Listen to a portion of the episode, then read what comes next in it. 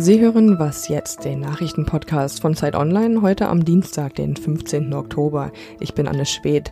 Wir sprechen heute über die türkische Offensive in Syrien und wir schauen nach dem Anschlag in Halle auf die Gaming-Szene. Jetzt gibt's aber erstmal die Nachrichten. Brexit, Deal oder kein Deal? In Luxemburg beraten heute die EU-Staaten über eine mögliche Einigung mit Großbritannien vor dem 31. Oktober. Chefunterhändler Barnier will den Europaministern berichten, wie die Verhandlungen seit dem Wochenende vorangekommen sind.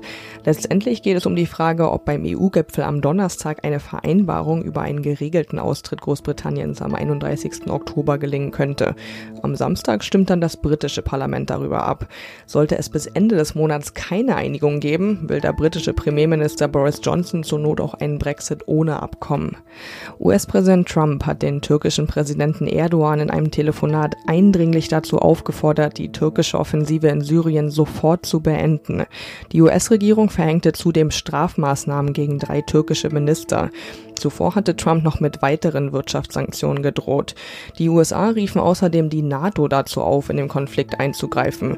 Die EU-Außenminister konnten sich bei ihrem Treffen am Abend nicht auf Maßnahmen gegen die Türkei einigen. Seit Beginn der Offensive vergangene Woche sind hunderte Menschen ums Leben gekommen, hunderttausend sind auf der Flucht. Mehr dazu gibt's jetzt mit Monja Mayborg. Redaktionsschluss für diesen Podcast ist 5 Uhr. Dieser Podcast wird unterstützt von SAP. Tag für Tag erleben Verbraucher die unterschiedlichsten Gefühle. Wie wäre es, wenn Unternehmen auf das reagieren, was Kunden fühlen und etwas verändern oder sogar Neues schaffen könnten? Erlebnisse bieten, die wirklich begeistern. Denn das Business der Zukunft hat Gefühle. Mit Experience Management von SAP. Hallo und herzlich willkommen bei Was jetzt? Ich bin Munja Mayberg. Vor sechs Tagen ist die türkische Armee in den Norden Syriens einmarschiert. Und seitdem reiht sich eigentlich eine schlechte Nachricht an die andere. Hunderttausend Menschen sind in der Region auf der Flucht, zahlreiche IS-Kämpfer sind aus Gefängnissen geflohen. Und die kurdisch-syrische Verwaltung zerfällt. Deswegen haben die Kurden jetzt das Assad-Regime um Hilfe gebeten. Darüber spreche ich jetzt am Telefon mit Michael Thumann. Er ist Außenpolitikredakteur der Zeit und gerade als Senior Fellow der Makator Stiftung in Istanbul. Hallo Michael. Hallo Munja. Der Nordosten Syriens, der wird ja schon länger von der kurdischen JPG-Miliz kontrolliert, seit 2012. Jetzt hat die JPG die syrische Regierung um Hilfe gebeten. Wie kam es denn dazu? Naja, die Kurden haben eigentlich die Notbremse gezogen. Die wünschen das syrische Regime nicht. Dafür haben äh, einige Kurden lange Zeit und lange genug unter dem syrischen Regime gelitten, genauso wie äh, die meisten äh, Syrer in Syrien unter diesem Regime gelitten haben. Aber bevor sie sich jetzt von den Türken erobern lassen und die Racheaktionen der mit den Türken verbündeten arabischen Milizen erdulden müssen, da gehen sie lieber mit dem syrischen Regime zusammen, um sich zu verteidigen, zumindest in den Städten, wo sie das noch können. Das sind vor allem die Städte Kobani und Kamischli, die beiden größten Siedlungsgebiete im Nordosten Syriens. Mhm. Das heißt, es ist eigentlich eine Zweckallianz zwischen dem syrischen Regime und den Kurden? Eine absolute Zweckallianz, komplett pragmatisch. Äh, der Deal besteht letztendlich daraus, dass die Kurden äh, bekommen den Schutz vor der Türkei und diesen arabischen Milizen und dafür geben sie praktisch die Autonomie, von der sie träumen und nach der sie strebten und äh, teilweise ja auch schon verwirklicht haben, die geben sie auf. Es ist eine Überlebensstrategie. Das Gebiet, das jetzt bisher unter kurdischer Verwaltung stand, das ist ja ein großer Teil des syrischen Staatsgebietes, ungefähr ein Drittel. Was ändert sich denn da jetzt im, auch im Zusammenspiel der Großmächte in diesem Krieg? Naja, bisher hat tatsächlich das Regime und damit eben auch die beiden Mächte, die mit dem Regime äh, verbündet sind, äh, nämlich Russland und der Iran, in dieser Ecke Syriens relativ wenig zu sagen gehabt und die Kurden hatten sich an den Amerikanern orientiert. So, und jetzt hat Trump halt äh, mit seinem Rückzug dem Regime die Kontrolle über den Nordosten auf dem Silbertablett serviert. Natürlich wird es jetzt auf eine Machtteilung dort hinauslaufen, denn in einigen Städten sind ja nun türkische Truppen und ihre arabischen Verbündeten einmarschiert. Da wird es also einen harten Gegensatz geben. Gleichzeitig stärkt es Russland. Russland als kriegführende Macht einerseits in Syrien und Vermittler zwischen allen Seiten. Sie werden nicht geliebt, aber sie genießen den Respekt, den früher mal die USA genossen haben. Die USA, die heute nur noch verachtet werden. Erdogan droht ja der EU damit, syrische Flüchtlinge aus der Türkei in Richtung Europa zu schicken oder reisen zu lassen. Aber wird Erdogan das tatsächlich tun? Ich halte das ja für eine ganz leere Drohung. Er sagt zwar, er will die äh, jetzt schicken, wenn die EU sich nicht so und so verhält oder wenn die ihn kritisieren, wenn man aber hier in Istanbul äh, sich umschaut und auch in anderen Städten der Türkei, dann sieht man syrische Flüchtlinge, die haben hier ihr Leben seit, seit Jahren. Die arbeiten hier, die Kinder gehen in Schulen. Die wollen einfach nirgendwo hin. Die wollen weder nach Europa noch nach Syrien zurück, zurückgeschickt werden, sondern die wollen hier bleiben. Das heißt also, die äh, Flüchtlinge, die er darüber schicken will nach Europa, die muss er hier erstmal finden. Hm. Zweitens, äh, Erdogan hat selber null Interesse, denn sobald er den Eindruck erweckt, äh, man könnte irgendwie wieder in großen Massen über die Ägäis schippern, dann kommen ja die anderen, dann kommen die Afghanen, äh, dann kommen aus Nordafrika äh, viele Migranten, die würde er alle wieder in sein Land ziehen. Und er weiß noch ganz genau, dass nach dem Jahr 2015, als so viele nach Europa über die Türkei kamen, die Türkei 2016 eine Serie von Terroranschlägen erlebt hat. Und deshalb wird er diesen Flüchtlingspakt nicht kündigen. Danke dir für die Einschätzung. Gerne.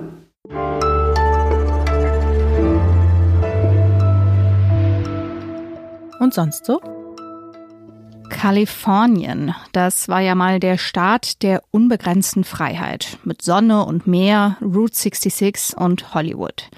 Ja, Sonne und Meer gibt's auch weiterhin, aber an kalifornischen Stränden ist ab sofort das Rauchen verboten.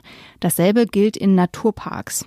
Denn weggeworfene Zigarettenstummel verursachen in Kalifornien nicht nur viel Schmutz, sondern auch immer wieder Waldbrände. Man kann sich jetzt beklagen, dass die persönliche Freiheit eingeschränkt wird, oder man sucht sich einfach ein anderes Freiheitssymbol.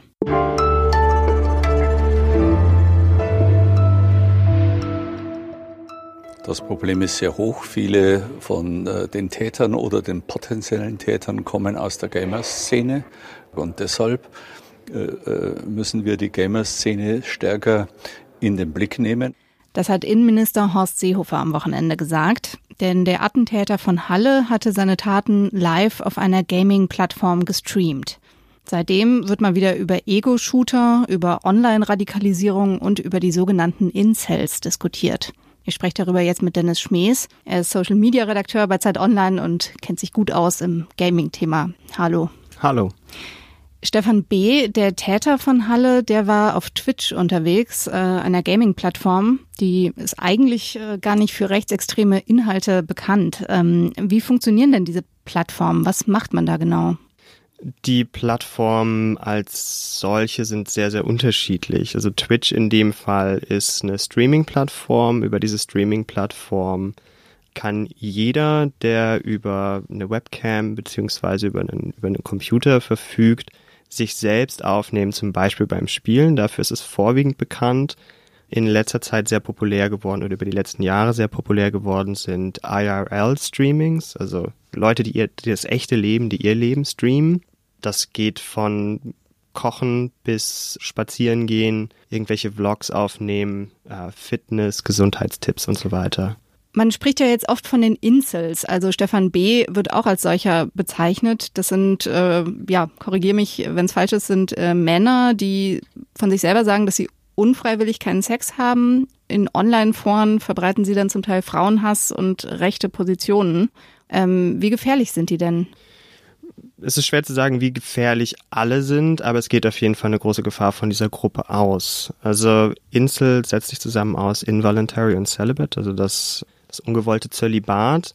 Die Erzählung ist, dass sie keinen Erfolg bei Frauen haben, dass dieser Erfolg darin begründet liegt, dass zum Beispiel Hollywood von einer jüdischen Verschwörung dominiert wird und dass da Bilder von Männlichkeit installiert werden, wo der weiße Mann nicht mehr mithalten kann. Also die Erzählung des, des äh, omnipotenten schwarzen Mannes und sowas, was klar rassistische Ressentiments schürt. Und diese rassistischen Ressentiments werden dann wiederum umgesetzt in Gewalttaten oder im schlimmsten Falle in Gewalttaten äh, im echten Leben, also dass es aus dem digitalen Raum heraustritt. Innenminister Horst Seehofer sagt jetzt, man solle diese ganze Gamer-Szene stärker beobachten. Hat er recht damit? Ich glaube nein. Also er macht den Verdacht auf, dass viele der Täter und potenziellen Täter aus der Gaming-Szene kommen. Das ist auf der einen Seite richtig, aber sie sind vor allem Teil der Imageboards im Netz. Sie sind Teil, Teile von, von Imageboards wie 4chan, 8chan und äh, noch weiter, noch, noch mehr im Untergrund agierender Imageboards, wo Menschen sich sukzessive radikalisieren. Das hat mit Gaming im ersten Sinne nichts zu tun. Das Problem liegt eher darin, dass die Taten, die jetzt, wie auch zum Beispiel Stefan B., über diese Gaming-Netzwerke geteilt werden. Da Twitch einfach eine wahnsinnige Reichweite hat, liegt es nahe, wenn man Reichweite haben möchte mit seiner Tat, darauf auszuweichen. Das hat aber mit Gaming nichts zu tun, sondern das hat was mit dem Wunsch nach Sichtbarkeit zu tun, der aber kein, kein Game-immanenter ist. Danke dir. Sehr gerne. Und wir sind schon wieder am Ende des Podcasts. Wenn Sie Feedback haben, Kritik, Lob, Anregungen, dann schreiben Sie uns gern. Die Mailadresse ist wasjetzt.zeit.de. Ich bin Munja Malburg und sage Tschüss.